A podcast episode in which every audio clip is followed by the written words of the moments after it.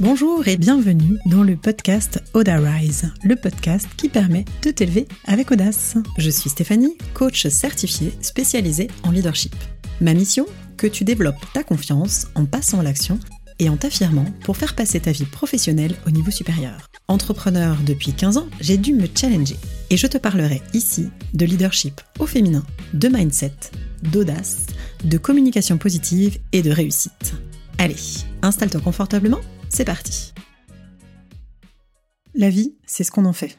Aujourd'hui, j'avais envie de mettre les pieds dans le plat, c'est-à-dire de te parler de l'équilibre entre la vie pro et la vie perso. Bienvenue dans l'épisode 11. Aujourd'hui, je vais te parler du coup de comment trouver le juste équilibre entre tes envies personnelles, ta vie professionnelle et puis tout le reste. Parce que je sais aussi que je m'adresse à des mamans, des, des mamans dont les enfants grandissent, dont les besoins changent, et du coup, ça me semblait important de commencer à parler à comment faire pour penser à toi, à soi. Comment faire pour redevenir sa priorité.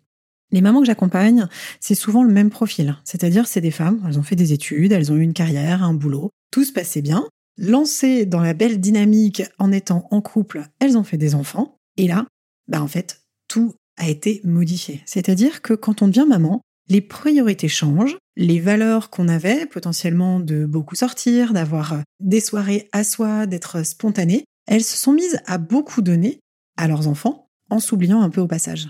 Et c'est normal parce que les besoins des enfants sont souvent des besoins urgents, et puis parce que euh, c'est des personnes dont la valeur famille est importante. Donc pendant quelques années, souvent, on met un petit peu, et ça aussi été mon cas, sa vie, euh, professionnelle pas vraiment en stand-by parce qu'on peut tout à fait continuer à bosser, avoir un métier qui nous épanouit, mais on va moins se challenger. Et en fait, quand les enfants grandissent, eh ben souvent, on réoriente nos priorités. C'est-à-dire que quand ils deviennent plus autonomes et que leurs besoins sont moins urgents, eh ben en fait, on a envie de plus se retrouver. On recherche à nouveau à se sentir utile d'une autre façon, à aller finalement dans des projets professionnels qui vont euh, du coup être notre nouveau moteur, se challenger. On est des êtres sociaux, donc on a besoin d'être en lien.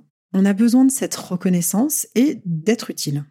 Quand les enfants sont petits, bah on se sent utile. Hein. On a une charge mentale qui est prête à exploser. On est toujours en train de tout gérer, courir partout, euh, parce que justement le boulot, les enfants, etc. Donc on fait par priorité. À ce moment-là, ils sont notre priorité. À ce moment-là, on sait que c'est pas forcément le moment de trop se challenger, ou alors chapeau à celles qui arrivent sans éclater en vol. Mais en tout cas, dès qu'ils commencent à être un peu plus autonomes, dès qu'on sort des couches, dès que effectivement ils vont à l'école, on a un peu plus de temps. Et donc du coup, on remet des priorités différemment. Il n'y a pas de bonne ou de mauvaise façon de faire, mais souvent, c'est ce que je rencontre. On dit d'ailleurs que les mamans, pendant une dizaine d'années, quand les enfants sont petits, vont mettre justement cette espèce de carrière en stand-by. Ce qui peut effectivement, selon les argumentaires qu'on entend, expliquer les différences de salaire, expliquer à l'embauche qu'on n'attend pas la même chose d'une femme de 30 ans ou d'une femme de 40 ans, en fonction de où en est sa vie de famille. Parce qu'on sait qu'on ne peut pas être partout avec la même intensité, et c'est bien malheureux, mais aujourd'hui, ça reste quand même encore prioritairement les femmes qui s'occupent des enfants. Bref, tout ça pour dire que l'équilibre vie pro, vie perso, quand les enfants grandissent, on se repose beaucoup, beaucoup la question. C'est qu'en fait, c'est légitime d'avoir envie de s'éclater dans son job, de s'éclater avec ses amis. Moi perso, archi fan des sorties entre copines où on papote de tout, de rien, des enfants, des mecs, du boulot aussi énormément parce que j'ai un réseau de femmes entrepreneurs, je leur fais un petit coucou, je sais qu'elles m'écouteront. Du coup, où j'adore, j'ai besoin de me sentir exister en étant autre chose que euh, la maman, en étant autre chose que euh, la compagne, en étant autre chose que mon boulot. On existe en tant que personne propre. Donc trouver son équilibre vie pro, vie perso, c'est comment finalement être pleinement soi. Comment allier les différents domaines de sa vie sans en avoir un qu'on oublie, sans s'oublier au passage? Et effectivement, je fais souvent le parallèle avec les enfants parce que c'est vraiment eux qui nous challengent. Parce que, effectivement, comme je vous disais, leurs besoins sont urgents, parce qu'on dort moins bien, on a moins d'énergie, moins de temps, etc. Donc, quand ils grandissent, nos besoins changent. On a souvent envie, allez, je vais faire une grosse fourchette en fonction de l'âge à laquelle vous avez fait vos enfants, entre 32, 33 et 45 ans, besoin de se reconnecter à soi. Besoin du coup de retrouver un travail qui a du sens, à la fois qui soit adapté aux horaires des enfants, parce que cette valeur famille peut être toujours importante et on a envie de les faire passer en premier, mais on a aussi besoin de s'épanouir dans son boulot. Ça veut dire avoir de la reconnaissance au niveau professionnel, avoir un travail qui soit aligné. Quand les enfants grandissent, ce qui est bien, c'est qu'on a plus de temps parce qu'on est moins justement dans faire pour eux. On les laisse faire, ils ont gagné en autonomie, on leur a donné beaucoup de choses. Et donc du coup, on a le temps de revoir nos priorités et de rebooster notre carrière. Parfois, on peut être perdu parce que même si cette nouvelle dynamique, on l'a souhaité, on va se heurter au challenge que ça va représenter. Parce que quand pendant des années, on a eu un mode de fonctionnement, s'adapter et en trouver un autre, ça challenge. On a à la fois les mêmes repères pro, parce que souvent on est resté dans la même boîte, hein. c'est pas euh, quand les enfants sont petits qu'on remet tout en question. Quoique, j'accompagne aussi beaucoup de femmes qui se réorientent, qui se disent justement je veux un boulot qui ait du sens, donc du coup je vais me challenger, je fais des formations et chapeau à ces femmes, et finalement je me rends compte que j'ai aussi pas mal fait ça.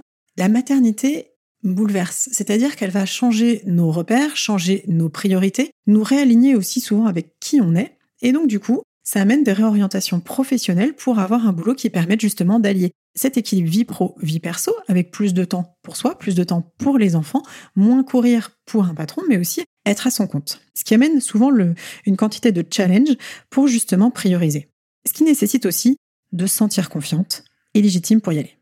En fait, ce que je remarque, c'est que quand les enfants grandissent, entre guillemets, et qu'on sort la tête du guidon, qu'on a le temps de dormir, c'est qu'en fait, on veut de plus en plus de choses. À la fois un couple épanoui, une vie pro avec de la reconnaissance, où on sent, on a de la valeur, on a aussi un, bah, chiffre d'affaires hein, qui est proportionnel à l'engagement qu'on a, ou un salaire qui nous convient, une vie sociale épanouie, du temps pour soi et une famille qui déchire. Bref, effectivement, on veut beaucoup de choses.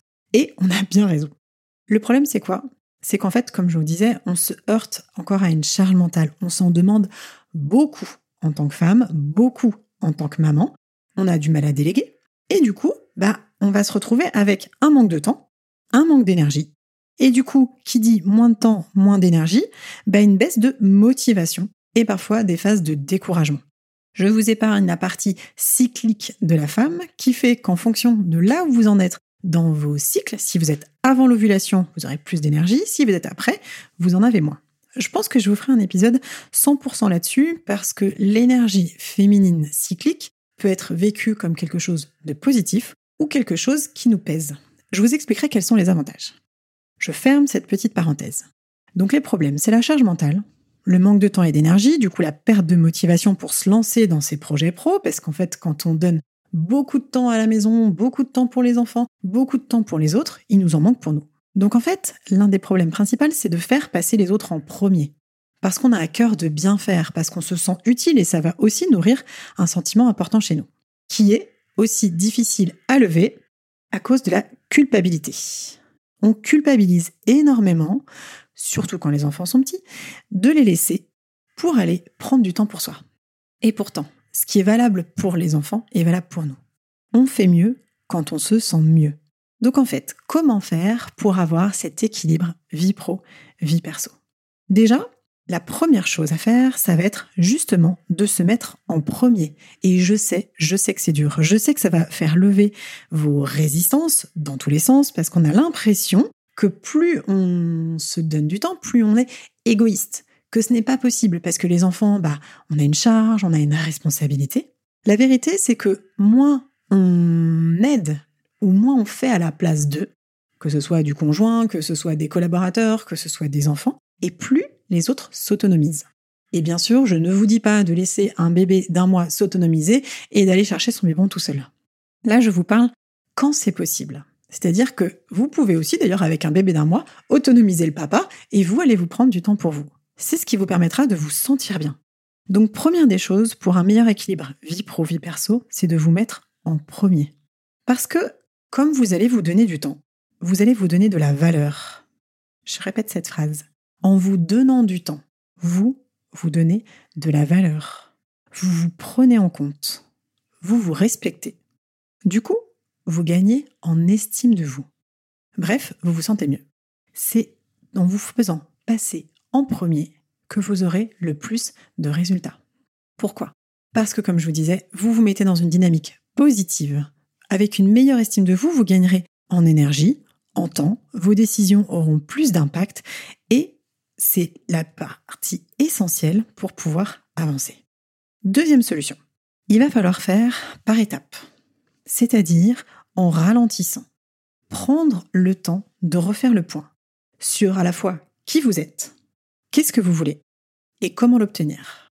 Moi, je suis une dépêche-toi. C'est-à-dire que j'aime faire tout vite, même juste là, prendre le temps de peser mes mots pour que ça ait plus d'impact pour vous, me challenge.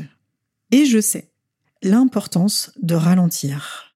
Moi, perso, je m'oblige à faire des pauses. C'est-à-dire que dans cette vie trépidante, où j'arrête pas, pareil, euh, j'ai envie de tout avoir, le boulot, les amis, les enfants, la vie de couple, etc.